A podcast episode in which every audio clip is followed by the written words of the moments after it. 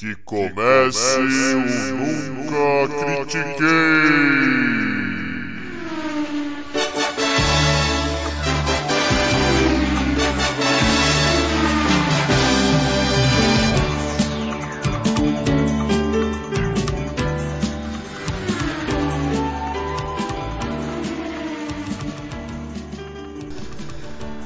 Boa noite, bom dia e boa tarde. Bem-vindo a mais um episódio do podcast esportivo embasado, não jornalístico e zoeiro, eu nunca critiquei.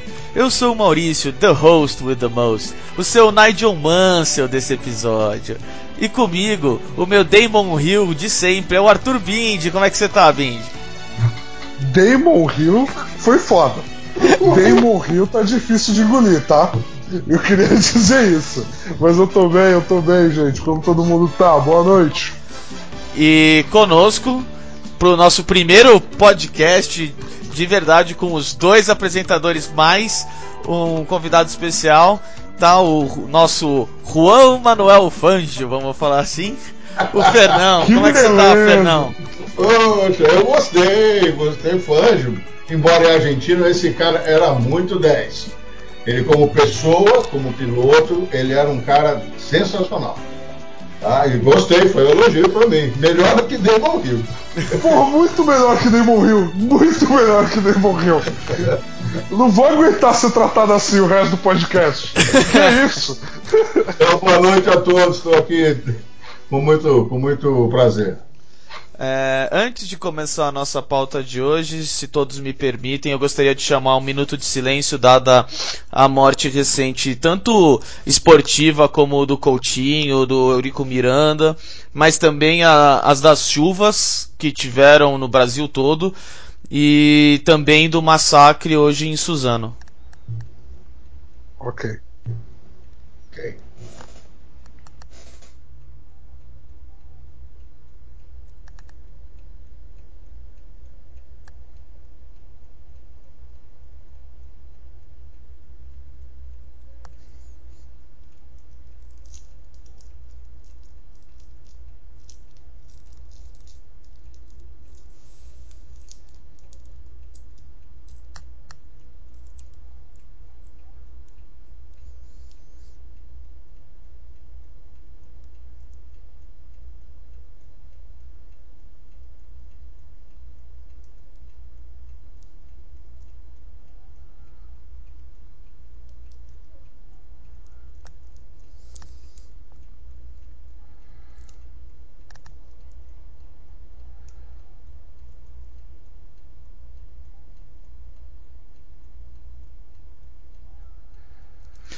Bom, eu agradeço a todos por isso. É, vamos, vamos seguir a pauta, o nosso, nosso clima também aqui.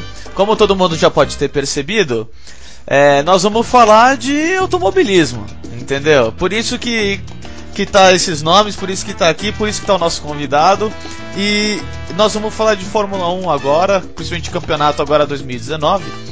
E a minha pergunta vai direto pro nosso convidado. É, Fernão, me explica, tenta vender pra mim, tá? O porquê que eu estaria interessado hoje em assistir a Fórmula 1 moderna? Fernão, você vai ter que vender pra mim isso daí, tá? Porque meu domingo de manhã não tá valendo acordar. Não tá valendo. Tá bom? Por favor. Eu acho que é, o sentimento de vocês não é, não é exclusivo. Muita gente pensa desse jeito. A Fórmula 1 tem, tem estado nos últimos anos muito desinteressante. Resumidamente, quando o Bernie Eccleston assumiu, ele praticamente aboliu o sistema esportivo. Por exemplo, uma equipe podia comprar carro da McLaren, carro da Lotus, ter uma equipe particular, era, era uma coisa mais é, esportiva, mais ama- pode se chamar mais amadora, mas era realmente esportiva. E tinha muito, e com isso tinha muito mais diversificação, porque uma equipe satélite, digamos assim, ou particular, também oferecia é, vantagens técnicas, descobria coisa e informava a fábrica. Então as fábricas iam crescendo também com, com, com essas satélites. Né? O Bernie resolveu profissionalizar encareceu pra caramba, inviabilizou a existência das equipes pequenas, concentrando em equipes grandes e principalmente nas grandes montadoras que têm muito dinheiro. Né? E com isso, você, com o machado tecnológico de uma delas, as outras têm que correr atrás. Então fica sempre assim: Schumacher domina sete anos, agora a Mercedes com a Ferrari, agora a Mercedes está dominando, é, a Red Bull dominou quatro anos. Então fica assim sempre, eh, como é que eu vou dizer, é, sazonal, né? Uma época cada uma fica dominando, o que torna extremamente desinteressante no, no ponto de vista esportivo, né? No ponto de vista da corrida em si. A gente sabe que o Hamilton é um grande piloto, com um grande carro que ele tem, não há muita dúvida do resultado dos últimos anos. Né? É, o, o, único motivo, inclusive que a Globo continua transmitindo, que muita gente continua assistindo, chama-se carisma. A Fórmula 1 ainda desperta muita atratividade daqueles que são realmente é, aficionados do automobilismo. Ela é realmente o ápice. Né? Ah, ela hoje tem tecnologia mais, melhor ou mais desenvolvida que a própria NASA. Antigamente eles copiavam a NASA. Hoje a NASA vai copiar a Fórmula 1. O investimento é tão grande que os materiais, o desenvolvimento de materiais é tão grande que ela que ela está na frente realmente. Então esse esse esse, esse fato e também, eu não sei, esse atrativo, esse, esse carisma que a Fórmula 1 tem, é que ainda gruda aficionados como eu, né, para assistir às quatro horas da manhã, seja lá como for, as corridas. Mas realmente vocês têm razão quando eh, sentem que a coisa está desinteressante. Sempre no começo do ano a gente acha que a coisa pode mudar, que os testes um é mais rápido, às vezes a Ferrari se tornou mais, é mais rápida num dia, mais consistente, a gente acha que pode brigar. Mas na hora do vamos ver, não é o que a gente acaba vendo, né? É, isso é algo que eu ia até te perguntar, aproveitando aqui é, dessa parte de teste, de tudo. É, eu fui dando um, uma olhadinha aqui e parece que nós vamos ter a, a Alfa Romeo esse ano, certo? Alfa Romeo é patrocinadora da Sauber, se não me engano, é isso? Agora, ninguém sabe exatamente qual é o objetivo dela. A ideia, que pelo que a gente entende, é que ela vai fazer um, uma entrada é, lenta, né? vai começar a dar algum apoio, ela vai aprender primeiro, né? tem aprender, não importa se é Sauber, se é se é uma coisa bem fraca ou não, ela vai aprender a Fórmula 1 como funciona e vai, vai ter um envolvimento, na minha opinião, cada vez maior, talvez até por final comprando é, essa ou outra escuderia e virando a equipe Alfa Romeo. Né? Mas é, esse não vai ser como a Mercedes, que entrou de, de sola e foi crescendo, mas como Mercedes. Ela vai entrar e vai se envolver devagar. É, ao, ao, ao, que eu vi aqui, parece que a Sauber realmente mudou seu nome para Alfa Romeo Racing, removendo Sauber. Não, não, tudo bem. Pode até ser, o nome pouco importa, né? Porque ele começou de campeonato os pontos zero. Quando você muda o nome, que foi o caso ano passado. Não, não, tudo bem, eu entendi. Eu, eu quero. É que assim, um ponto que eu quero chegar, na verdade, é assim, por mais que tenha Sauber, sete das equipes das 12 atuais, sete delas têm uma montadora por trás. Por exemplo, algo que eu não sabia. A Red Bull Racing, na verdade, é Aston Martin Red Bull Racing. Entendeu? Então você fica, tá? McLaren, Ferrari, Alfa Romeo, Mercedes, Aston Martin, Renault e a Red Bull Toro, Toro Rosso, obviamente sendo da, da Red Bull, vem da, atrás da Aston Martin. Então fica, tá? É, virou uma, um campeonato de montadoras a Fórmula 1? É, é o que está aparecendo realmente, que é o que era o que o Bernie sempre queria. Um envolvimento muito maior das montadoras. Por quê? Elas têm grana. Então, é, quanto mais grana ele, ele conseguisse colocar no circo, melhor era para ele, obviamente que embolsava, melhor era para todo mundo. É, a, as escuderias, elas, elas eram incompráveis, porque elas têm dinheiro. Então, é realmente, mas por enquanto, mesmo a Alfa Romeo com o nome dela, ainda é toda a tecnologia da Sauber, né? Ela ainda não se envolveu tecnologicamente, não construiu o carro, né, não construiu o motor. Eu acho que ela vai começar pelo motor. É, um feeling que eu tenho. A Alfa Romeo sempre se interessou em fazer é, grandes motores. Na época dela, a áurea dela, nos anos 60, ela tinha carros com motores sensacionais no, no, no, no antigo Campeonato Mundial de Marcas. Né? E, aí você esqueceu de falar da Honda, né? Ah, sim, é. Acabou passando, foi mal. É, a Honda tá lá, já tá na Toro Rosso e na. E agora na Red Mas isso é né? motor no. Mostrou para todo mundo que o problema não era o motor Honda, né? Aí nós vamos entrar no segundo tópico daqui a pouco, né? Culpa do grande, péssimo, horrível desenvolvedor de projetos, Fernando Alonso. A gente chega lá, calma. não, não, calma, calma. A gente, a gente chega lá. Que é, até ia comentar, Bindi, me, me fala um pouco, por exemplo, da sua experiência é, na Fórmula 1, quando que você mais assistiu e, em parte, por que, que você se desinteressou? Então, vamos lá. Minha perspectiva eu vou tentar manter curto, tá? Assim, sim, eu sim. venho de uma geração de um pai e uma mãe que são fãs do Ayrton, antes de serem fãs do automobilismo entendeu? Então eu fui criado dentro dessa casa onde assim eu até hoje tenho as miniaturas dos carros do Ayrton. Meus pais fizeram questão de me dar.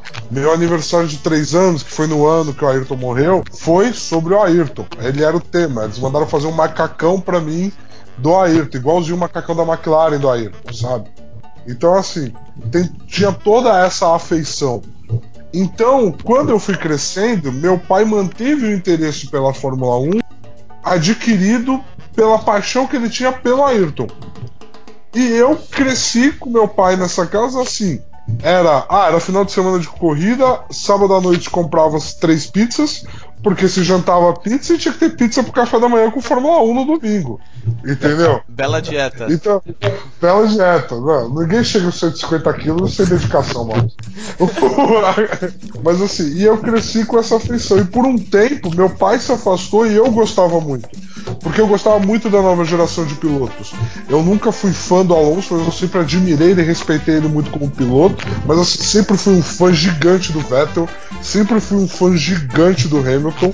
Entendeu? Eu lembro de ter discussões com meu pai, porque meu pai tinha mania de gostar do underdog. Então, assim, meu pai falava: o Richardo vai ser melhor que o Vettel. Eu falava: você tá maluco, fica quieto, pelo amor de Deus. Sabe?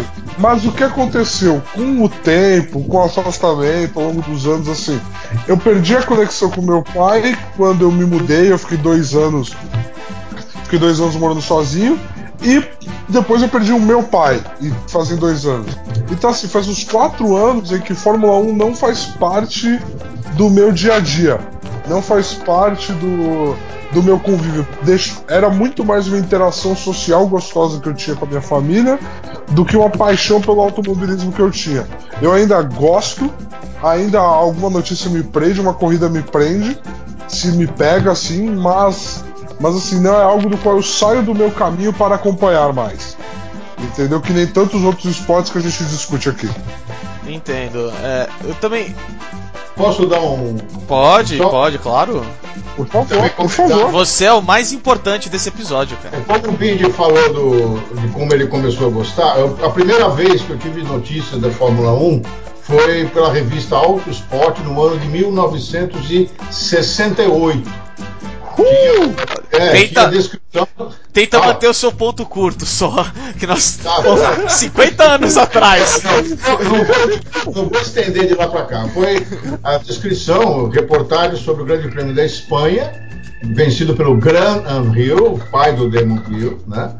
E pole position tinha sido Chris Amon com Pedro Rodrigues em segundo, que sempre foi o meu ídolo, Pedro Rodrigues mexicano, tá? É, pode falar. Não, caramba. Não, não, não, tô, tô, tô interessado, tô, tô, tô ouvindo aqui. É, foi o primeiro contato que eu tive. Eu comecei a comprar as Auto Sports e comecei a acompanhar. Aí depois, aí não tem os detalhes, eu não vou entrar. O Emerson começou aí para foi para a Europa na Fórmula Ford. É, no mesmo ano, ele, pelo grande número de vitórias, foi para a Fórmula 3, ele é o primeiro brasileiro, por isso estou comentando isso, né? E ele chegou à Fórmula 2 e finalmente, em 1970, a Fórmula 1. Sempre o Emerson é, galgou muito, pulou muito degrau. Ele era muito bom, Ele é, é, comparado, ele era muito melhor que os europeus. Então, claro que chegou na Fórmula 1, ele tinha o Stewart, tinha o Jack Hicks e Mário André, sei lá quantos outros lá, que o Dennis Helm, que, que, eram, que eram muito bons também. Então ele tinha, é, como é que chama, rivais. Mas quando ele chegou, ele era muito bom. Para pegar aquelas categorias de Fórmula Ford 3 e 2, ele era muito bom. Isso já manteve o interesse da, do mercado nacional. E de lá para cá, né, depois que ele parou, veio o Piquet logo em seguida, né? É, depois do Piquet, junto com o Piquet já veio o Senna. Do Senna passou o Rubinho, que já não Uhul! foi sucesso no sentido de vitória, embora ele foi bom. Vou explicar porque, na minha opinião, o Brasil nunca mais terá um campeão de Fórmula 1. Né? Nós não temos mais as nossas categorias de base, Fórmula V, Fórmula Ford, que tinha no Brasil na época de, de, de, de Emerson e do Piquet, né? do Senna já estava acabando, mas aquelas categorias eram tão ruins, os carros, que quando eles chegavam na Europa, putz, isso aqui é uma moleza. E ganhava tudo, e todos eles chegavam à Fórmula 1. Porque eles estavam acostumados com umas drogas tão grandes que chegava lá, pô, agora eu posso acertar o carro, eu posso isso. Realmente, os caras eram muito bons. Isso tornava eles bons, essas categorias daqui, principalmente a Fórmula V, que era muito barata, depois veio a Fórmula Super V, né? era um pouquinho mais cara, mas mais desenvolvida. Tinha a Fórmula Ford, que era bem inferior à Fórmula Ford eh, europeia, né? Então o cara chegava lá, o Emerson ganhou simplesmente sete corridas seguidas a Fórmula Ford dele. E foi para a Fórmula 3 no mesmo ano. Né? E isso acabou aqui, não tem mais, não tem Fórmula Fiat, Ford, V, não tem nada. Não tem uma categoria, você sai do kart e vai para uma categoria de, de escola. Fórmula 3 sul-americana é, é, é, é, simplesmente horrorosa. Né? Então, é, nós não vamos ter mais, na minha opinião. Então, desculpa aí, e vamos tocar para frente. É, então, algo, por exemplo, do, do meu lado, também foi algo que eu também assisti muito é, com o meu pai também, que é, já assistia bastante, já acompanhava bastante, e pô, eu cresci com o Senna, entendeu? E. O, o, só que assim, o meu maior problema, e eu gostaria da opinião é, de vocês, até mesmo do nosso vendedor, né, de hoje. Mas assim, é, a minha lembrança na Fórmula 1 não é só, por exemplo, Senna, não é isso. Mas eu também lembro, por exemplo, um Mika Hakkinen, um Juan Pablo Montoya, um, o que eu quis escolher para esse episódio, Nigel Mansell. Por que, que eu tô falando desses nomes? Porque por mais que eles não fossem super campeões, não fizessem aquelas coisas. Mano, a gente sabia que eles iam fazer alguma coisa no meio da corrida. Podia ser uma ultrapassagem, podia bater logo depois, uma coisa que o Nigel Mansell adorava fazer, passar e bater. Mas ele trazia, eles traziam essas, é, é, é, essa adrenalina de algo vai acontecer em algum momento. E também os carros eram um pouquinho mais equiparados, a aerodinâmica não estragava tanto, na minha opinião, como estraga hoje. É... Só que, por exemplo, hoje nós não temos isso. Hoje nós não temos um piloto malucão. Quando é maluco, tipo, é um pastor maldonado da vida que a gente vê claramente que ele não devia estar tá lá e ele está lá pela grana. Não por talento ou coisa assim. Então, tipo, como, como pra, pra mim, pra alguém como eu, que, por exemplo, assiste Moto 3 e adora a Moto 3 pela loucura que ela é, conseguiria assistir a Fórmula 1 de novo. Você me permite, bicho? Lógico, por favor. É o seguinte, você, você comentou três nomes sensacionais. Por exemplo, Mansell, na minha opinião, ele podia ser um super campeão, mas ele era trapalhão ele, ele, ele, ele se empolgava e saía de giro. Ele, ele batia porque ele, ele tá, ficava empolgado. O ano que ele teve um carro, aquele ano que ele disputou com o Piquet, né, ele tinha carro para ser campeão, mas ele era atrapalhado. Ele saía do box antes da hora, antes da hora da, da roda tá totalmente presa no carro. Entendeu? Ele saía da pista, como saiu com o Senna, ele, ele não se. Ele, na minha opinião, né, para resumir, Mansell era um puta piloto, que não perdia a concentração com muita facilidade. Tá? Você falou do Wagner, o contrário, um cara de gelo que nunca perdia a concentração, nunca fazia maluquice, tirava o máximo dos carros que ele guiou. Né? O Montoya, Montoya era o, sei lá, como vamos dizer hoje em dia, o Verstappen, talvez, com menos, menos, menos categoria, mas era o cara que era, é, chamava atenção pelas loucuras que ele tentava fazer. Ele batia menos, mas ele, ele também ele era um chamariz. O que você tem hoje de chamariz, né? É, por exemplo, vocês falaram do, do, do underdog, né? É, o underdog o, o, o, o, Ricardo, né? Ou o Richard, ele, ele, se chama de Ricardo, então vamos chamá-lo de Ricardo. Né? O, ele, ele, ele para mim, é um cara que com um carro acertado ele pode ser campeão e tem cabeça. O chamariz Max Verstappen. Não gosto da atitude dele, acho um, moleque arrogante que tem que tomar umas palmadas na bunda, porque ele ainda tem que apanhar na bunda. É, mas ele é uma, um chamariz. Ele, quando dá chance para ele, ele, vai, ele não está quebrando muito. Ele bate, ele faz loucura, mas ele não está quebrando, não está judiando do carro, como às vezes o Mansell fazia, né? o Peterson fazia. Na época do Peça era pior, os carros eram mais frágeis, né? Isso é o que, é o que mudou, Maurício, muito daquela época para cá. Lá você tinha muito vencedor porque os carros quebravam. Né? Você tem quantas vezes o Emerson estourou o motor, quebrou, principalmente a Lotus, quebrava muita suspensão. Entendeu? Então você dava chance para os outros. Mesmo ele tendo o, maior carro, o melhor carro, ele não era uma garantia de chegar. Hoje em dia os carros chegam. Né? Então essa, essas quebras é, dividiam. Hora quebrar o Evan, ganhava o Wicks. Aí quebrava o Wicks, ganhava o Stewart. Quebrava o Stewart, ganhava o Hilme. Quebrava o Hilme, ganhava o Emerson de novo. E assim ia. Né? Nem sempre chegava todo mundo. Aliás, era raro chegar todo mundo junto. Na mesma, na mesma prova. Esse é um modo que a gente nunca analisou, nunca ninguém falou disso. Né? Eu estou falando, é uma forma como eu também vi isso. Né? Eu vi, eu acompanhei a Fórmula 1 desde 68, primeiro pelas revistas, depois pelas TVs. Então, eu acompanho sempre. Então, essa evolução eu, eu, eu, eu, sempre percebi. Bom, já que você acompanhou sempre, a gente falou de um piloto aqui. Eu, eu, eu, eu, trouxe ele de volta porque, além dele ser polêmico, na minha opinião, ele é extremamente talentoso. E o Bind tem um, um soft spot por ele. Não dá para falar que não. Não dá pra falar que não. Não dá pra falar que não. Então, é. Ele é meu filho da puta preferido. Então, ó. Gostei, Bibi, boa! Eu pensei dessa forma, mas é, tá por aí. Pensando um, um pouco, eu quero, a opinião do Bind primeiro, Bindão. Se liga. Claro. Ah, a minha pergunta é assim: Nós finalmente sabemos o que, que o Alonso vai fazer até conseguir. Eu não sei se ele vai continuar isso até o final da carreira dele mas no mínimo, no momento, ele vai fazer isso. O que, que é isso? Ele vai tentar conseguir a tríplice coroa. Ele já foi campeão da Fórmula 1, ele conseguiu ano passado ganhar alemã porque ele estava com o melhor carro absurdamente, melhor equipe, melhor pilotos, melhor tudo, até eu. Foram os outros três que correram com ele. É. Ele foi lá de reserva, de reserva não, ó, me põe aí de graça, eu quero ganhar. E... Foi só isso. Teve nada, os caras que acertaram. Calma lá. Calma lá, calma lá, calma lá.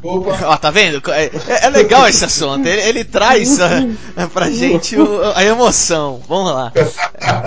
É, mas então, Bind, é, ele vai tentar conquistar Indianápolis de tudo que é jeito. E pra mim, é, fica um pouco. Eu quero a sua opinião do que, que isso pode soar na carreira dele, porque por mais que é, a gente viu outros pilotos tentarem e o único que conseguiu mesmo foi o Graham Hill, tá? Então, o, o, o que isso diz é, do, do, do da pra carreira do Alonso? Como fica essa não sei se mancha, não sei se estrela, futura estrela na carreira do Alonso. O que, que você, que gosta um pouco, como é que é, o seu filho da puta favorito? Filho da puta favorito. Exatamente. O que, que, que, você sente com isso? Olha, vou, vou, vou tentar descrever assim. O Alonso, ele foi um piloto, aos meus olhos, da minha geração, para mim, magnífico. Eu amava assistir ele, amava assistir ele pilotar. Só que ele tem uma questão que é caráter e índole e como ele é visto pelos pares dele por outras pessoas dentro do mundo do automobilismo. Quando um atleta chega em determinado momento da carreira, ele tem que olhar para trás e falar assim: o que eu fiz representa piloto ou atleta ou o jogador que eu era? E o que acontece? O Alonso está numa posição em que ele, como piloto, ele é inegável. Ele seria um hall da fama. Ele seria o tipo de cara reverenciado. Só que as atitudes dele não refletem isso. Então, qual é a única forma dele se tornar inegável aos olhos de todo mundo? Entendeu? Para ninguém poder falar, ah, ele tem dois títulos de Fórmula 1, mas foram assim assim. Foi do jeito que foi. Entendeu? Ele sempre vai ter aquela prova de Singapura lá no currículo dele. Sabe? Como que ele passa isso?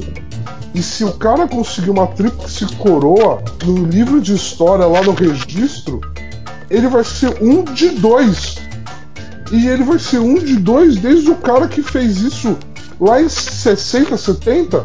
Então, assim, é, é algo muito único para a carreira dele. Eu entendo tudo que vocês vão falar aí e eu não vou nem tirar da boca de vocês. Fiquem à vontade, vocês podem falar. Eu não discordo. Só que eu entendo 100% a motivação dele em fazer o que ele vai fazer. E agora a, a opinião do, com certeza, a pessoa do outro lado nessa. Olha, como piloto, botou atrás do volante. E ele é, ele é um puta piloto. Ele sabe também pegar um carro e acertar um carro naquele momento. Bota asa, tira asa, amolece suspensão, é, enfim. Põe uma, uma geometria mais agressiva, mais conservadora, enfim. Isso ele é bom, não se discute. Né? O que eu sempre. Tem uma coisa que eu gostaria de falar antes. É, é o seguinte: todas as últimas grandes falcatruas da Fórmula 1 ele estava envolvido. Sim. É a, a falcatrua da, da McLaren com a Ferrari, a batida em Singapura, tudo puniram o, o Bernie, tinha que punir o Alonso também. Ele sabia o que estava acontecendo. Ninguém, ninguém no mundo duvida, só não como a Fórmula 1 é pior ainda do que a Federação Brasileira de Futebol, não vai punir ninguém que eles acham que não. É, é verdade. Né? Que, que vende a Espanha inteira em, em view, né? Também tem isso. Tem o mercado do Banco Santander, né, que é espanhol, né? então patrocinando até a Ferrari, né? Então tem tudo isso que evita acontecer com ele o que deveria ter acontecido, né? o fato dele ter um caráter duvidoso, assim, que a gente ninguém sabe como é. Eu, eu, eu chamaria o, o, Alonso de prima dona. Aquela Montserrat Caballé com mau caráter. Porque a Montserrat Caballé tem bom caráter. É, é. É, já, já, bom mesmo que você não fale mal dela. A Ferrari cometeu um erro muito grande quando colocou ele junto com o Felipe. O Felipe estava fazendo um trabalho de desenvolvimento que o Fernando Alonso estragou. E aí que eu vou chegar. Concordo. E aí que eu vou chegar num ponto, vou ser um pouquinho longo, mas eu vou explicar uma coisa. Todos os, os dois títulos do Alonso, ele fez 70%, ou um pouco menos, 67, 65, dos pontos no primeiro semestre. Primeira metade vai, do, do campeonato. E depois ele administrou. Acho que nenhum de vocês acredita que Fernando Alonso ia administrar alguma coisa podendo vencer. Sim. Então ele não administrou, ele começou é. a não ter carro para chegar. Essa que é a verdade. No primeiro título, foi graças àquela quebra de suspensão do, do, do Kimi Raikkonen, na última volta, quando na época não trocava pneu, ele ficou com o pneu quadrado, quebrou a suspensão, Alonso ganhou a prova, se disparou em ponto e ganhou. No segundo título foi uma quebra, 30 corridas que a Ferrari não quebrava o motor, quebrou o motor no Japão, Fernando Alonso, que estava longe, ganhou, fez 10 pontos de diferença sobre o Schumacher e veio no Brasil com 10 pontos na frente, não tinha como tirar o título dele. O que, que acontece nessa minha análise? Quando o Fernando Alonso, em qualquer escuderia, inclusive a Ferrari, ele, as provas que ele sempre foi no primeiro, na primeira metade. Depois ele vai vindo para trás. Inclusive a ponto de não passar o, aquele russo lá, não é Karpov, Karpov é do xadrez lá, o, esqueci o nome do russo, naquela prova na, no Abu Dhabi, que ele ficou 67 mil voltas atrás e não conseguiu passar o carro para tentar essa então, ah, né? Aí eu tenho uma defesa para ele até. Tudo bem, vou chegar lá também. Mas o que, que acontece com isso? O que, qual é a análise que eu sempre fiz com isso? Todos os carros começam a temporada e vão ser desenvolvidos ao longo da temporada. Tá? Então, eles vão melhorando o projeto, aerodinâmica, chassi, então não importa, vai sendo lá, o piloto vai informando e a, e a equipe faz a, a, as alterações de projeto. Diferente de acertar o carro na pista, é alteração de projeto, que você não pode acertar na pista depois, quer dizer, acertar na pista é o acerto que você tem permitido pela, pela regra. O, o projeto é, é, é, a distância entre eixos, aquelas coisas que o carro tem. Tá? Então, todos os carros, todas as equipes vão evoluindo. Por exemplo, numa, vamos supor, numa, eu vou só usar de exemplo, numa mesma pista, você faz um tempo, vamos supor, na Austrália no começo do ano. Se fosse fazer com o mesmo carro no fim do ano, faria dois, talvez três segundos mais rápido, pelo desenvolvimento do carro ao longo do ano. Quando você tem o Fernando Alonso, você não chega nos três segundos, você chega num e meio, um, no máximo dois. Ele desenvolve o projeto pior do que os outros pilotos para desenvolver o projeto ao longo do ano. Todo, todo problema dele na McLaren, na Ferrari, na, na, na, na McLaren foi no, no, no, segundo, no segundo é, tempo que ele foi aquele primeiro. É, não vale a pena. Segunda passagem. Segunda passagem, boa. Sempre ele foi a Ferrari foi indo para trás, virou uma carroça o carro desenvolvido por ele. Com o dinheiro que ele tem, com o piloto que ele é, não podia vir para trás. Ele é simplesmente a conclusão. Ele desenvolve pessimamente o projeto do carro ao longo do ano. Ele sabe acertar e sabe pilotar. Nisso, como o, o, o já falou, ninguém discute. Ele, ele desenvolve mal. E eu acho que não é só o caráter, as equipes perceberam. Como ele não divide isso com ninguém, ele quer tomar para ele o, o, projeto, o dono, ele, foi isso que aconteceu com o Felipe. O Felipe estava desenvolvendo o carro, foi quase campeão. Se não fosse justamente a, sacanagem de Singapura, o Felipe teria sido campeão. 15 segundos que a chuva atrasasse, o Felipe teria sido campeão. Então, estava desenvolvendo um, um, um, projeto muito bem, entrou o Alonso, mudou tudo. A Ferrari continuou bem, mas veio caindo para trás. Veio indo para trás, começou a dar a não dar chance do Alonso ser campeão por culpa dele mesmo. Ele não sabe desenvolver projeto. Ele não é tão bom quanto os outros. Desenvolve, mas menos que os outros. Então, esse é o grande, na minha opinião, o grande falha técnica do Alonso. Tá? O fato do caráter, que ninguém aguenta ele, tudo bem, todo mundo já sabe, já foi falado. É, aonde ele vai, fecha as portas para ele. Não volta. Sim. Talvez peça o Briatore e voltasse para o Briatore, não sei. Mas, é, mas é outro que também e o fato dele estar envolvido em um monte de falcatrua é uma coisa que para mim é fundamental, que ninguém fica falando muito disso. Mas o principal, péssimo desenvolvedor de projeto. Eu, eu, quando você falou lá do, do Petrov em Abu Dhabi, eu tenho uma defesa. Nenhum carro na Fórmula 1. Você pode pegar aquele carro do Petrov e um carro atual. Eu acho que o carro atual não consegue ultrapassar, porque aquela pista não foi feita para ter ultrapassagem. Aquela pista foi feita pra ser bonita, aparecer de noite. mas um cara que tá disputando o título, ainda mais na índole do Fernando Arroz, que é um fominha desgraçado, que jogava o petróleo pra fora. É, eu, minha, opinião, minha opinião também era do tipo, velho, é a última prova você bate. Tenta, você é aqui pra ser terceiro do campeonato, porque até o, o, o outro lá, o outro da, da, da, da Red Bull acabou passando ele no nos pontos lá, o, como é que chama? O Marco Weber, né? É, então, é, ele, ele, ficou em terceiro no campeonato, se não me engano. Não me importa isso. Ele tem que, se ele tinha chance, ele tinha que ir para cima. É impossível o cara não tentar. Ou ele não sabe. Ou ele é. é. um cagão, que a gente sabe que até não é, né? Na realidade, ele vai para cima se Por puder. Favor. É, então, o, no, nessa parte de desenvolvimento, eu tenho que concordar absolutamente. Não retirando uh, os campeonatos que ele ganhou com a Renault, que por sinal é algo que eu acho um absurdo até hoje a Fórmula 1 não contestar esses campeonatos, quando a Renault era o único carro que é, é, tinha largada automática, o resto foda-se. Entendeu? Então, tipo, pô, você tem uma puta de uma vantagem sozinho e você foi pro campeão. Tem motivo para você ter sido campeão. É, Briatore, é né? Conta, Sempre o dedinho O Flávio Briatore era o. Eu nem vou. Era, é. era o Ricardo Teixeira da, da Fórmula 1. Oh, oh, oh. É, ele mesmo. Mas o, o Então, tipo, pra mim fica um pouco disso. Ainda mais com esse desespero agora da tentativa dele. Eu fico um pouco. Pra mim, fica uma mancha. Tipo, a carreira dele já não é linda, mas fica uma mancha de. É, no final da carreira dele, as equipes falarem: Não, ele é excelente. Nossa, ele é um dos melhores pilotos que tem. E aí, ah, você quer ele na sua equipe? Não, nem fudendo. Jamais, não, não quero. E aí, tipo, a gente vê que as equipes, por exemplo, ele foi pra McLaren, a McLaren nas últimas posições. Ele foi para Ferrari, a Ferrari foi aos poucos perdendo para as outras equipes.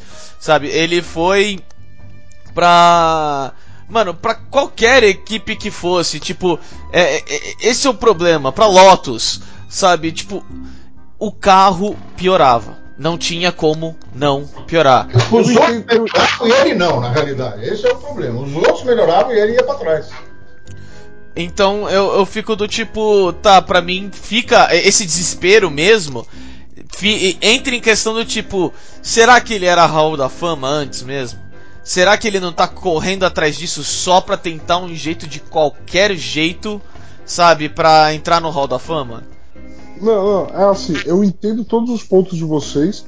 E assim, eu não tenho como discordar dele. Agora, a questão toda é assim: a perspectiva que você vai ter dele, Maurício, por exemplo, que você falou, ela é válida, só que quando você tem fatos, e a Tríplice Coroa é um fato inegável, imutável. Foda não é, é tipo assim, eu entendo tudo que você está falando e vai ter sempre aquela história, aquele livro da história do automobilismo que vai contar a versão do tipo Alonso é, é, é escrachado da Fórmula 1, do mundo da Fórmula 1 e, e sai, e beleza. Só que vai ter a versão que vai contar Alonso sai do mundo da Fórmula 1 e conquista Alemã e conquista Indianápolis e se torna o segundo piloto da história a ter a tríplice coroa. E aí, qual versão que você acha que o cara vai se importar? É com a versão que conta das conquistas dele. E as conquistas de alguém ninguém tira, não tem o que fazer. Existe um, um, uma coisa, Billy, que eu, eu, eu, Depois que aquele japonês que não sabe nem estacionar um carro ganhou em Indianápolis, esquece a tríplice coroa como uma coisa importante. Tá? É, é impressionante como a, a Alexander Rossi, nem sei, esse japonês esqueci até o nome. Takuma Sato, não é? Suzuki? Não, então, Aguri Suzuki, se não me engano, não foi esse, eu esse, eu nem lembro o nome do japonês. O cara conseguiu ganhar do ali o Castro Neves, que foi segundo. O cara, esse cara conseguindo ganhar, gente, qualquer um ganha. É impressionante como a, a, a, prova das 500 milhas deixou de ser uma coisa pro, como é que eu vou dizer, pro mais veloz. Pra ele, o, as, a, é, foi, foi o Takuma Sato, ganhou em 2017. Takuma Sato, isso, esse aí. Ele mesmo. Esse é um. Muito fraco, o cara não conseguia fazer nada. E conseguiu ganhar de Anápolis, gente. Acertou o carro para ser rápido de reta e ninguém passava ele. Não sei nem como ele fazia a curva, não importa. Eu assisti a corrida. Tá? assisti, chegou no final com o carro inteirinho. Aliás, All Answer. É, Andretti, né? É, All Answer Sênior fazia isso. Ele largava em 33, ficava lá em 30, 500 milhas, cara. São 860 quilômetros. Ele ficava lá, ele só chegava no final e ganhava. Deixava o carro, cuidava do carro. Apro aproveitando, aí vem uma, uma pergunta para vocês dois. Quais as chances do Alonso ganhar a Indy 500? E vou lembrar agora também um pouquinho, tá? Um, eu não acho que ele vai participar da, da, da, da temporada inteira. Não, não vai, então, tem... certeza, não vai. É. Não, não então, vai, não vai. Nós não temos vai que ver isso, tá? E também vem, cara, a, a, a Indy 500, ela tá a uma pequena batida, alguma coisinha de você terminar em primeiro e terminar em vigésimo sétimo.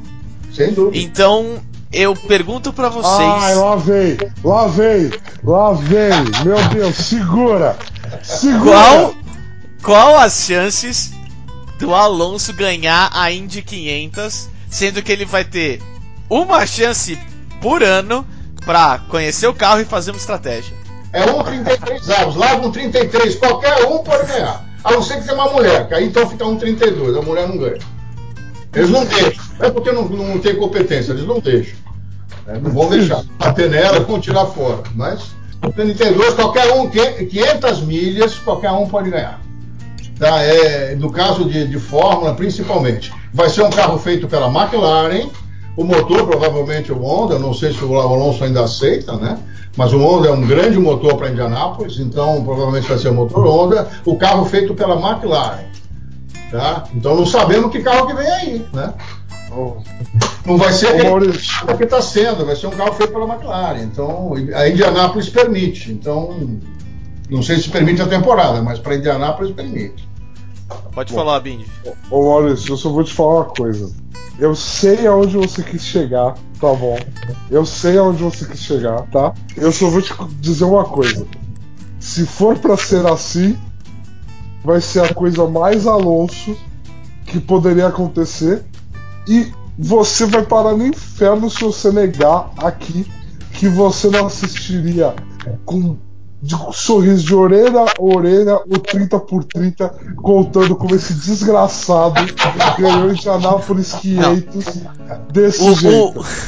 O, o, sorriso, o sorriso não vai ser grande. Vai, mas vai, vai, não. vai, vai ser. Mas vai ó, ser mas ó, um ponto. Nós estamos esquecendo um ponto há muito interesse das 500 milhas querer que o Fernando Alonso ganhe. Não, sim, eu concordo plenamente. Muito é que, maravilhoso. É, que maravilhoso. É, não, é, não, é que grande parte do, do poder da Indy 500 é o patrocinador falar: eu quero que o meu piloto tenha ganho do Alonso. Eu vou vender muito mais, a minha marca vende mais. Então eu ainda acho que tem uma briga. Por outro lado, eu realmente acho que esse ano a McLaren vai estar tá com um carro decente, não vai ser um carro muito bom. Vai estar tá o Alonso lá para vender o carro McLaren, tudo. Ele vai estar tá em 17 e vai ter um Big One. E aí vai ser um Deus nos acuda porque ninguém sabe o que, que vai acontecer. E vai tipo 15 voltas pro final. Então, a, a, a chance que eu dou para ele de ganhar é o que meu pai falou: é 1 em 33. Porque nessa. Nessa corrida, até hoje, tudo pode acontecer. Tudo pode tudo, acontecer. Tudo pode acontecer. Não tem, não tem jeito. Então eu fico com, com um pouco dessa.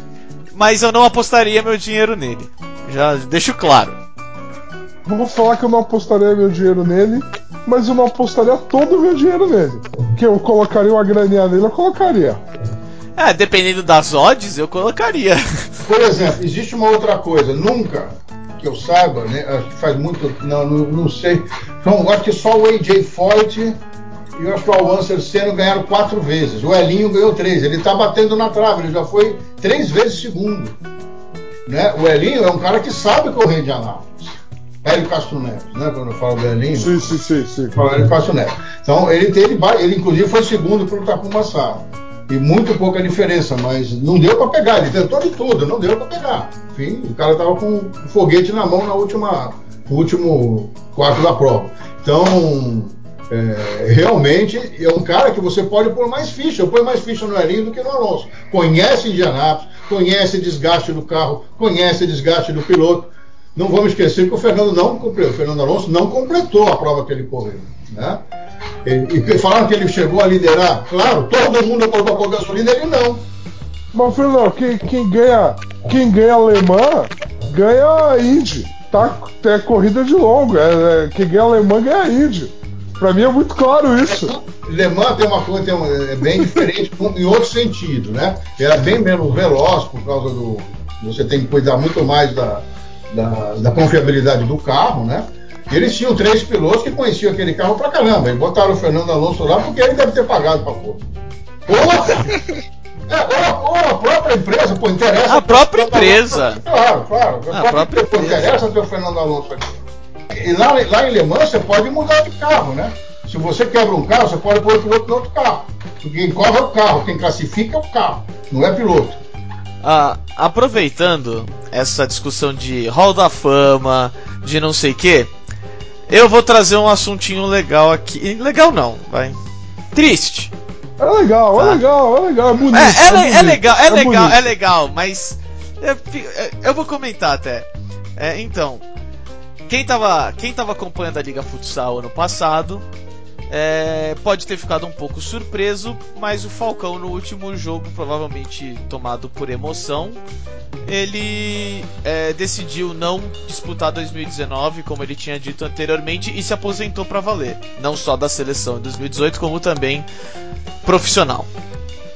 E agora é, vem um pouco aí eu gostaria é, da opinião de vocês. Quem quiser ir na frente pode ir. É, co como a Liga Futsal vai conseguir superar a ausência do Falcão? Lembrando que esse cara, na minha opinião, na opinião de quase todo mundo, ele é o Pelé do futsal.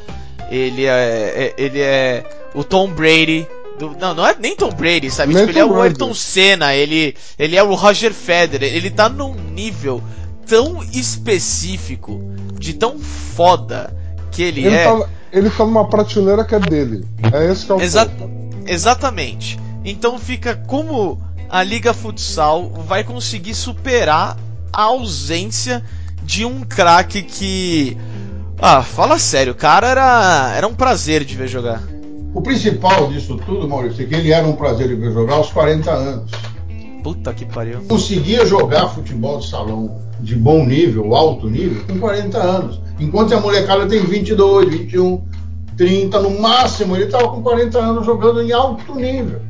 Ele não parou porque ninguém queria contratar. Ele parou porque ele quis. Ele parou porque não aguentava fisicamente mais. Muita contusão, dores na perna. Provavelmente ele vai ter que fazer uma operação que eu fiz, né, de, de coxoartrose, porque muitos anos jogando de, de, de, forma muito. Você tem desgaste de, das cartilagens, né? Então as dores começavam igual a Ana Moza, até ela, ela só podia jogar um jogo sim, um jogo não, quando ela, no último ano dela de profissional de vôlei. Ela aguentava saltar e o joelho depois do, depois da, do jogo inchava tudo, porque ela tinha artrose, né?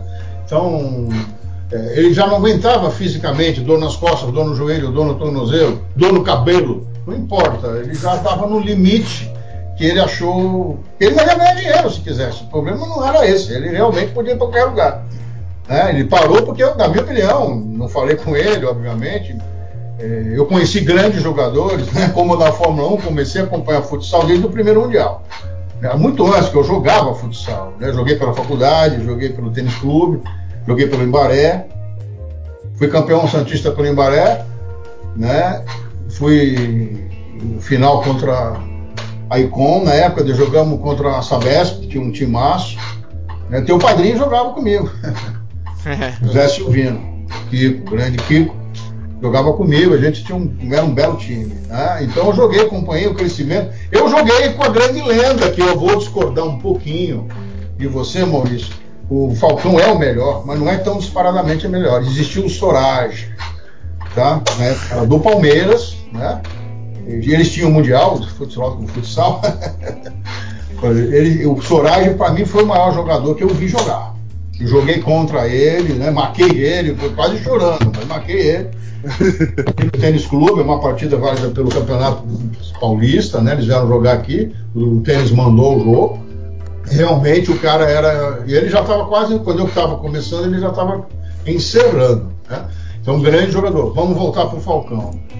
Né? O Falcão, então, ele parou porque ele não aguentava fisicamente mais tratar, se preparar, doía muito, essa é a verdade. E depois cansa um pouco aos 40 anos, embora ele é grande apaixonado pelo esporte, né? O buraco, Maurício, é igual que o Senna deixou quando morreu na Fórmula 1. É um buracaço. Tá? Ele realmente é um ícone que chamava muito, muita, como é que eu vou dizer, patrocínio, televisão, né? Ele estava no Sorocaba, ele jogou, é orgulho, eu fui ver, jogava ao vivo pelo Santos Futebol Clube, né? patrocinado pela Curtiana, foi campeão brasileiro pelo Santos Futebol Clube. Eu fui ver na, na Arena Santos, né? O, o final contra o, aquele gaúcho lá, o de Abóbora, esqueci o nome agora, Carlos Barbosa. Né? Foi ele foi expulso no outro jogo, teve muita perseguição de, de, de, de, juiz com ele, como teve com o Pelé, né, numa certa época. Não sei porquê. Né, eu vi jogar, o cara era sensacional. Vai é um buraco, Moisés. E você, Bindi? Bom, na minha opinião é assim. ele vai deixar um buraco gigantesco. Porque, infelizmente, o futsal não é um esporte mundialmente tão reconhecido dos esportes indoor, por exemplo, como o vôlei é. O vôlei é muito grande em muitos outros países. Poderia ser, sabe por que, é, que não é, né? A por FIFA, favor. A FIFA ah. não, não, deixa ser olímpico. Na hora que o futsal for olímpico, isso vai mudar. Só que a FIFA Muda. não deixa. Quer que seja olímpico só com jogadores de quinta categoria. É, então. Desculpa, e... desculpa. Não, não, não, perfeito, perfeito, perfeito. Perfeito, sem problema. E, e isso é um problema e é um empecilho, é uma barreira. Então o que acontece? Quando você tem um esporte, aqui no Brasil todo mundo sabe que formar uma liga profissional de um esporte que não seja futebol é muito complexo é muito é, a movimentação de dinheiro, a coisa de identificação de camisa, de você ter uma tradição, de você conseguir um time para você torcer é difícil, entendeu? Então assim, quando você tem um ídolo, é mais fácil. Aonde você colocar esse ídolo, com a camisa que ele tiver, as pessoas vão parar para ver o ídolo. E aí o que você faz com o esporte depois que o ídolo sair é que fica grande. É, foi o que aconteceu com o basquete. Você usou o exemplo do Senna. Para mim é o um exemplo do basquete quando o Oscar se aposentou. Quanto tempo demorou para o basquete brasileiro, local, se reerguer? Voltar para uma TV aberta? Na minha opinião, ainda não se reergueu. Não, não se reergueu conforme deveria. Nós somos duas vezes campeões mundiais. Parou de cair. Ob obviamente não se reergueu. Não. O parar de cair parou faz dois anos. É, e então, agora, parou de cair, o que é uma delícia. A, a, gente tá, a gente tá no crescimento. Hoje a gente tem seis jogos, seis jogos com transmissão, seis dias na semana com jogos com transmissão da NBB, sabe? Então, assim, você tem NBB na Band Esportes, na Fox Sports, na ESPN. Uma coisa, na... eu vou te interromper um pouquinho. Existe uma coisa importantíssima, por causa por que a NBB às vezes transmite mais do que outras coisas, em horários melhores. Tem o Flamengo. Quando, Não, eu... E no futsal tinha o Corinthians, né? Não, eu, eu, eu, eu concordo. Isso aí chama, principalmente porque é do Rio, né? Tem o Botafogo, tem o Vasco, eles disputam a NBB. Tá? Sim, então, eu, isso, isso eu, tem um chamariz de torcida aí no caso, que aliás é correto, né? Não estou criticando, é. só, só explicando.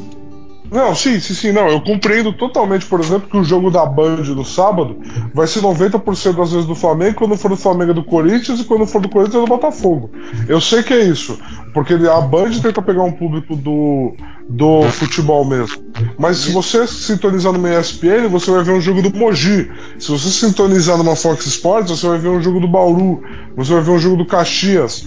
Você vai ver um jogo do Minas. Então, assim, os jogos estão aí. Obviamente, o horário nobre é de algumas bandeiras, é do, do Flamengo. Mas os jogos estão aí para serem vistos o, o futsal. Ah, assim, eu sei que se terça-feira eu ligar na ESPN às 8 da noite, eu vou ver basquete. Que jogo eu vou ver, eu não sei, mas eu vou ver basquete. Agora, alguns de vocês, assim, vocês realmente são pessoas apaixonadas e engajadas. Então, provavelmente eu vou perguntar aqui: vocês sabem qual que é o dia que eu vou ligar na Sport TV, que é a detentora dos direitos, e eu vou ver futsal? Segunda. Segunda. Sempre segunda. Sempre foi segunda-feira. Mas tinha sábado à tarde também. Oh, né? Quando não tinha futebol de campo, eles passavam futebol sábado à tarde, sexta à tarde e domingo de manhã. Mas o e certo agora... é segunda-feira. O certo é segunda-feira, horário 9. É segunda-feira, mas e agora com o Campeonato Brasileiro tendo jogos de segunda-feira, como que tá isso? Ainda não começou a liga, né? Quando começar, você. É, é, é, mas então é ano assim- passado assim... já teve. Então, assim, o, a, a minha, minha questão toda é assim: o como vai ficar o estado do. Eu, eu imagino que o futsal vai sofrer, infelizmente, uma grande depressão, assim como o basquete brasileiro sofreu após a aposentadoria do Oscar. Eu acredito que o futsal vai sofrer, porque as trajetórias são muito similares. O Oscar foi parar com mais de 40 anos também, entendeu? Ele carregava a imagem do basquete. O futsal carrega, o, o, o Falcão carrega o futsal nas costas. Eu acredito muito nisso, que é essa a consequência da aposentadoria do Falcão. É, eu, eu, eu ia comentar é, que talvez fosse algo como o Gustavo Kirta no tênis. Que enquanto ele tava, a gente assistia tênis, vários jogos, é, é pessoal ir atrás para ver o Rio Open, é, é, Brasil Open. Tem né? diferença, Maurício. Tem, é, não, calma, eu sei, eu sei. É, cresceu. Eu vou chegar lá. É, cresceu bastante, tudo porque ele obrigava a vir aqui a jogar. Só que a federação não estava interessada numa vida pós-Guga. Estava interessada num vamos faturar enquanto esse cara é número um. Não, Eu entendo que a diferença. Eu entendo que a diferença é que assim. O Falcão tá num esporte coletivo. Ah, isso. É, então eu entendo que, tipo, é muito mais sensato a gente comparar ele com o Oscar. Que, o, pra mim, é, a, a boca do Oscar é, é, um, é, um, é um. Como é que é? Um saco de presentes, né? Quando foram entrevistar ele, no ano de, de aposentadoria dele, MVP da liga, e perguntaram: Ah, como é que é, é ser o MVP da liga no seu ano de aposentadoria? Ele vira e fala: É pra você ver o nível do futebol brasileiro. Do, desculpa, do basquete brasileiro. Nossa, até é. É pra você ver o nível do basquete brasileiro.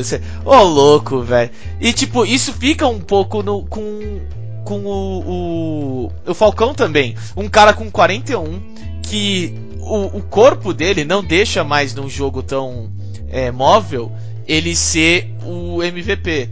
Mas você sabe que ele é o cara com maior, o, o maior talento disparado e o maior QI futsal disparado da liga. Então é complicado, é, do, é bem mundo, do complicado. mundo, Maurício. Anos atrás ele, ele, ele fez os dois gols do Brasil na final com paralisia facial. Jogou Não, 10 é, não, minutos e fez esse- dois gols. Foi isso mesmo. Esse foi o maior jogo na carreira dele, na minha opinião. Mas quando eu quero dizer da liga, é porque assim, quando você vai falar do mundo, tá, vamos, vamos pegar a lista do top 10 do mundo. Tá, oito são da Liga Nacional de Futsal. Então, pra mim, se você é o melhor da liga, você é o melhor do mundo, não importa quem tá lá fora. justiça, Justiça. Tirando um pouco a Espanha, você tem o time da Rússia, muitos brasileiros. O time da Itália, muitos brasileiros. E são times top. E não, está errado. Eles estão desenvolvendo outros jogadores. Estão aparecendo outros jogadores nesses países, Rússia, Itália, por exemplo, ou Irã, também o Brasil. Estão todos naturalizados. Estão todos daqui. Surgiram daqui, com exceção da Espanha, que tem um, desenvolvimento até maior que o nosso, né? Porque tem campeonato com Barcelona, Real Madrid, igual aqui, igual, igual o, o futebol, né? Eles têm uma, uma liga que tem televisão, né? Então, eles estão fortes nisso aí, e estão desenvolvendo, né? Agora, Maurício, uma coisa, por exemplo, uma diferença do Gustavo Kirta com, o- com o Falcão é que o Gustavo Kirta não tinha ninguém, nenhum brasileiro que pudesse acompanhá-lo. Tinha o Neligênio, mas a diferença entre os dois era muito grande. Era muito O grande. Falcão não tem isso, ele tem outros grandes jogadores que jogam com ele. Então ainda tem um atrativo diferente do Guga. O Guga parou, ficou um buraco completo, né? Diferente do Senna até, porque não tinha ninguém realmente. Meligeni também já estava parando, que já tinha até parado, é mais velho que o, que o, que o, que o Guga. O Guga parou por um problema de quadril também, né? É. Então, é, não tinha ninguém. O Falcão não, ele deixa o buraco, sem dúvida, é o ícone, é o maior de todos, tudo bem, mas tem grandes jogadores na liga ainda, né? Ah, uma, uma diferença que até você comentou, vou- só pra aproveitar pra falar aqui, já que veio, é que, por exemplo, a melhor posição do ranking da ATP do Meligene foi é, 25, 25. Só que o talento dele era pra ser número 100. É que a garra, o coração e a vontade dele não deixavam que ele fosse o número 100. Concordo. Entendeu? É, então, o, já fica só isso pra falar do Meligene, porque é, por mais que, em- entre aspas, a gente teve uma, uma, uma era de ouro do Brasil no tênis com é, Gustavo Kirten, Meligene, Jaime O Sims. Meligeni não é brasileiro, né? Não, ele é brasileiro. falar, ele, ele, ele cresceu tenisticamente na Argentina, né? De criança, e depois que ele veio pra cá e se desenvolveu, tudo bem, mas ele ia muito treinar lá. Né? E ele, Não, ele é, ele é Cara, lá brasileiro. me chamavam de brazuca. Eu não era nem eu não era brasileiro aqui e não era argentino lá. Ele falava isso na- nas entrevistas. Desculpa interromper, mas Não, não. só colocar como o Brasil realmente não desenvolveu ninguém. Depois do É, então, né? Justo, justo. Não, porque fica um pouco. Na, é, eu lembro muito da Davis naquela época, tipo, Meligene, Gustavo Kirten, e aí duplas, Kirten e Jaime Sims. É, Que era uma puta dupla. Era uma- Só que, tipo, os três pararam. E aí, quem veio depois? Veio muito tempo depois um muito limitado Tomás Bellucci. E aí, aí vem um assunto por si só que também nós vamos fazer, quem sabe, um dia. Mas fica um pouco nisso que a gente chega na Liga Futsal e ah, o Falcão saiu. Tá, quem que tem. Quem são os melhores? E o pessoal para e fica tipo, eu não sei quem são os melhores. Existe uma. E fica- É, é, Perdão. Bindi, existe uma coisa Eu- que eu queria complementar no que você falou, que o futsal vai sofrer, eu concordo plenamente. Só que tem uma coisa, o futsal, ele abaixa a cabeça para a TV. Você vê, fala, olha, eu tenho um jogo segundo, nós vamos passar o jogo principal da, da, da liga para terça. Eles vão passar para terça, eles não vão reclamar. Por quê? Eles dependem de. Então, por exemplo, é, nesse ponto eles usam um pouco a cabeça, como o vôlei teve que usar. O vôlei também teve que usar isso, né? Até ele ser campeão olímpico, feminino e masculino, e ser o segundo esporte mais vitorioso internacionalmente, é, ele também teve que abaixar a cabeça no começo, né? Que era só. Começou com o Luciano do Vale, passando pela Bandeirantes, né? Que quem começou a dar o boom do vôlei. Depois é que veio o re- o resto, se interessou, porque houve resultado, né? E também abaixou a cabeça. Hoje em dia eles fazem o jogo na hora que eles querem e a TV transmite. Está cheio de replay da TV de um monte de jogo de vôlei. Né? Como você falou corretamente. Agora, o futsal vai ter que abaixar a cabeça um pouco e ver os horários que eles podem encaixar, né? é, é- é aí que eu acho que a estratégia. É aí que eu acho que a, que a estratégia vai ser errada. Porque eu acho que o, o esporte ele tem que ser. ele- você tem que conseguir vender ele sem depender de uma emissora específica de TV que manipule dessa forma. Entendeu? É algo que a NBB conseguiu se desprender esse ano e está colhendo frutos. E eu espero que o futsal consiga muito mais rápido. Já tem alguém com o caminho das pedras mapeado aí. Eu espero que eles consigam. Mas eu não. O segredo seria o Flamengo entrar né, para fazer, por exemplo, o time que tem é só o Corinthians, que é um time de futebol que, com torcida que está na liga. Né? O resto não está. Então você tem, mesmo que tenha o Flamengo disputando, é um time de quinta categoria. Então na hora Não, que mas- entrar o Flamengo, estou falando o Flamengo como exemplo, né? O Palmeiras ou o São Paulo tem um time lá, é São Paulo Barueri, não é nem um time do São Paulo, só usa o nome do São Paulo. Então, na realidade, é, ele tenta pegar a torcida, mas, nem, mas a torcida não cai nisso, né? Quer dizer, então na hora que entrar isso, eu acho que muda, Vindi. Eu, eu acho que, como entrou no NBB. O, o NBB foi bom por causa disso. Entrou grandes times de grandes torcidas. Então tem um chamariz para a TV. A TV sabe que o cara vai assistir. Né? Então, no- quando o futsal tiver isso, se é que um dia vai ter, eu não sei, pode ser até que tenha, aí nós vamos ter. Aí sim ele pode falar: não, agora nós podemos cantar um pouco de galo. Mas isso, isso é algo que eu não concordo. Isso aí é algo que eu já, já vou falar que eu realmente não concordo. Porque, pra mim, é, é- a gente cria um problema muito grande. Se o Flamengo, Vasco, Palmeiras vierem também, vai trazer um problema pra Liga Futsal que eu acredito que é assim. Quando o Corinthians for negociar o, a liga do, do futsal com a Rede Globo, ela vai colocar o, o esquema do futebol também e vai falar, olha, eu te dou tanto lucro aqui e ali, não sei o que, eu não, eu não quero receber mesmo que os outros. E aí o Flamengo vai fazer a mesma coisa, eles vão começar a fazer essa venda casada. E pra mim isso é horrível pra Liga Futsal. O que a gente precisa é criar, por exemplo, um, um- uma identificação sem ter essa necessidade de falar: olha, lembra que você gosta de futebol de campo? Aproveita e perde o seu tempo aqui também. E, e para mim isso não pode. Entendeu? A gente tem que criar uma, tipo, ó, pô, você é Flamengo? Pô, eu sou Flamengo, mas eu torço pro Magnus. Entendeu? Pô, legal, sabe? O cara tem dois times, entendeu? Pô, no futebol de campo eu torço pra um, mas eu consigo falar eu torço pra outro, entendeu? E, o- no caso, a, a NBB, ela consegue ter essa diferença, por quê? Porque a NBA meteu o pau e falou: Eu vou consertar essa porra. E a NBA não vai falar do tipo: Ah, o que, que a Globo quer? Pau no cu do que a Globo quer. Não tô nem aí. Eu, tô aqui pra acertar o basquete brasileiro porque é um puta de um mercado pra NBA e nós estamos perdendo. Então, ele consegue fazer um acordo com o Flamengo, qualquer que seja, envolver a provavelmente a própria Globosat que precisa, e, e botar, o, o- falar, eu sou muito mais poderoso que vocês nesse meio. Coisa que a, a, a, Liga Nacional de Futsal, a Confederação de Futsal, ela nunca, nunca vai conseguir falar um negócio desse.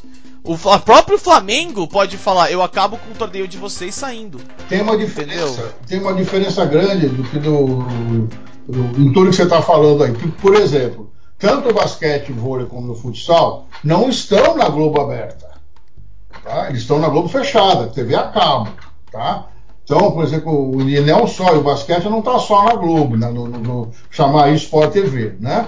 Então a Sport TV é uma TV fechada, ela que passa basquete, vôlei e, e, e futsal. futsal. É, a Sport TV, a Sport TV não passa NBB mais. A não passa, não passa NBB mais. Não, mas voltou a passar, viu? Eu vi um jogo de NBB na, na, na Sport TV acho que a semana passada. Posso estar enganado, Billy. Então, mas. É a Liga das Américas. Era a Liga das Américas. A Liga das Américas. Isso, isso, tem razão, tem razão. É que estava jogando os times brasileiros. Sim, sim, sim. Mas não falar. O cara é o seguinte, Maurício, existe. Por que, que chama Liga de Futsal? É a Liga dos times. Se o Flamengo não entrar na Liga e, e negociar junto, ele não entra no campeonato. Isso, ah, mas a, o futebol era assim. A diferença do futebol de campo, né? No caso, o futebol tradicional, que tinha o Clube dos 13, que o, o filho da puta do André Chance quis implodir para ele tentar. Não, eu, eu entendo que você fala isso, mas aí, por exemplo, por mais que nós temos essa, essa liga de futsal, entrou um Flamengo, entrou um Palmeiras, entrou um, o Corinthians já tá, mas entrou, vai, um São Paulo, um Vasco, os quatro se unem e fala, a gente vai negociar por fora. Aí você aí fala, ah, mas então você não tá na liga. E aí eles falam, tá bom, então a gente sai da liga e a gente quebra vocês. A liga se protege muito, Maurício. Eu não sei como é que funciona. É, eles se protegem muito. O cara pode, ele, se ele sair da liga, ele não disputa o campeonato. Não, não, eu entendo isso. Mas aí se ele não disputa o campeonato, o campeonato quebra. Foi, foi que o, o futebol. Foi o que o futebol ia. Não, tudo bem, mas foi o que o futebol ia acontecer. Ia ter uma separação, ia ter aqueles dois campeonatos, o Flamengo campeão brasileiro, o esporte campeão brasileiro, até hoje ninguém sabe, é o que a CBF quer e ponto acabou. Por quê? Porque os times não iam negociar juntos e estavam um pouco se fudendo se iam ter que é, jogar o Brasileirão ou não. Eles estavam interessados em dinheiro. E o meu problema é esse. O problema é, é, é dar a essas pessoas um poder, sabe, grande demais com parceiros que a gente já viu que não estão interessados em melhorar o esporte, estão interessados em fazer Esse dinheiro. É Tanto a Globo quanto o Flamengo. Entendeu? Então é por isso que eu discordo. O Flamengo ainda tem uma diretoria um pouquinho mais voltada, embora tenha acontecido aquele incêndio lá, é um pouquinho mais voltada para o verdadeiro esporte. Não muito, mas é um pouquinho mais do que outros times que a gente vê por aí. O, o cara do Flamengo, o presidente que montou uma diretoria sensacional, fez um, uma administração fantástica, botou dinheiro no clube, não roubou, sei lá como é que ele fez aquilo. Ainda. É, é mas ele, ele, é um cara que pensa esportivamente, ele não é um cara que é Flamengo acima de tudo, campeão e vice e tri, é tudo eu. Não é assim, igual o Eurico Miranda era. Né? Então, ele tentou fazer. Não sei como é que se isso seria, até por quanto tempo isso dura. E aliás, não vai durar, porque o cara vai ser substituído, né? Porque tem mais eleição, ele pode sair a qualquer momento. Não vai se eternizar lá. Então, outros vão entrar que não vão ter esse, essa mentalidade. Então, concordo um pouco com você que isso pode acontecer, mas é um risco que eu corria, viu? Eu correria esse risco. É. Eu correria esse risco com facilidade. Bom, fica esses tópicos aí, essa discussão. É, foram assuntos um pouco diferentes hoje. É, aproveitamos até que a, a, Liga Futsal finalmente lançou o seu calendário e, diferentemente do que eu achava, que ano passado começou em março, dessa vez eles decidiram começar em abril. Provavelmente porque o Falcão aposentou e uma negociação durou mais. Então, mas ficaria a Fórmula 1 chegando aí perto junto da Liga Futsal. É, amanhã já tem. É... Amanhã à noite tem treino Fórmula 1. 9 horas é... começa o... é, Pode falar, desculpa, pode falar os horários. Amanhã, 9 horas da noite, às 10, está tá anunciado às 10. Eu li no, no, na internet 9, mas eles estão anunciando aqui na TV. Primeiro treino livre às 10 horas da noite. É, Grande Prêmio da Austrália. Então vai ser 10 e 2 da manhã.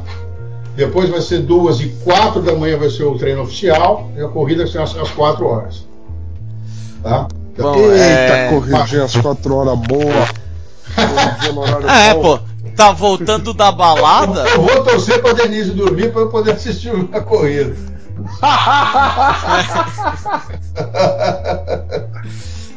Bom, é, primeiro agradecer aí a vinda no estúdio, como sempre, o, o Bind, grande companheiro. é nóis. Aí, bem. E, e agradecer também ao especialista, a enciclopédia deste episódio, o Fernão, que apareceu aí. Muito Ó, obrigado por participar. Muito obrigado, muito obrigado. Foi. mesmo. Da hora. Vocês. Eu, eu tenho o maior prazer de não só de estar com vocês, eu, eu ouvi todos os, os pods que vocês fizeram, né? E realmente eu gosto de ouvir, eu acho legal pra caramba as A opiniões. gente é foda. né? E, e para mim, e pra mim é uma honra participar. Da Fórmula 1 realmente eu tenho, eu tenho muitos anos que eu acompanho, então eu acompanho a evolução, né? Então essas coisas todas eu gosto de falar um pouco sobre isso. Eu meti também as minhas opiniões, que não são verdades. Verdades são os números, né? Igual que- Não, não, aqui, aqui não é jornalístico. Aqui Verdade, a gente verdade, só não. verdade é, é, a tríplice gente- coroa. É. A- Aqui a gente não, não critica, a gente só dá uma opinião construtiva falando mal da pessoa, no máximo. No máximo. Tá bom, foi um prazer para vocês. Eu espero que vocês me convidem mais. Com certeza. Quero agradecer a todos que nos ouviram até agora o final. Lembrando sempre, quem, é, quem gostou, sempre passa aí pros seus amigos, quem você acha que, que vai curtir. A gente tem uma página no Facebook, o Nunca Critiquei Podcast. Nós também estamos no Twitter como é, barra Nunca Podcast. É, nós estamos no SoundCloud, no iTunes também, como Nunca Critiquei Podcast. Quero agradecer a todos, um abraço. Abraço.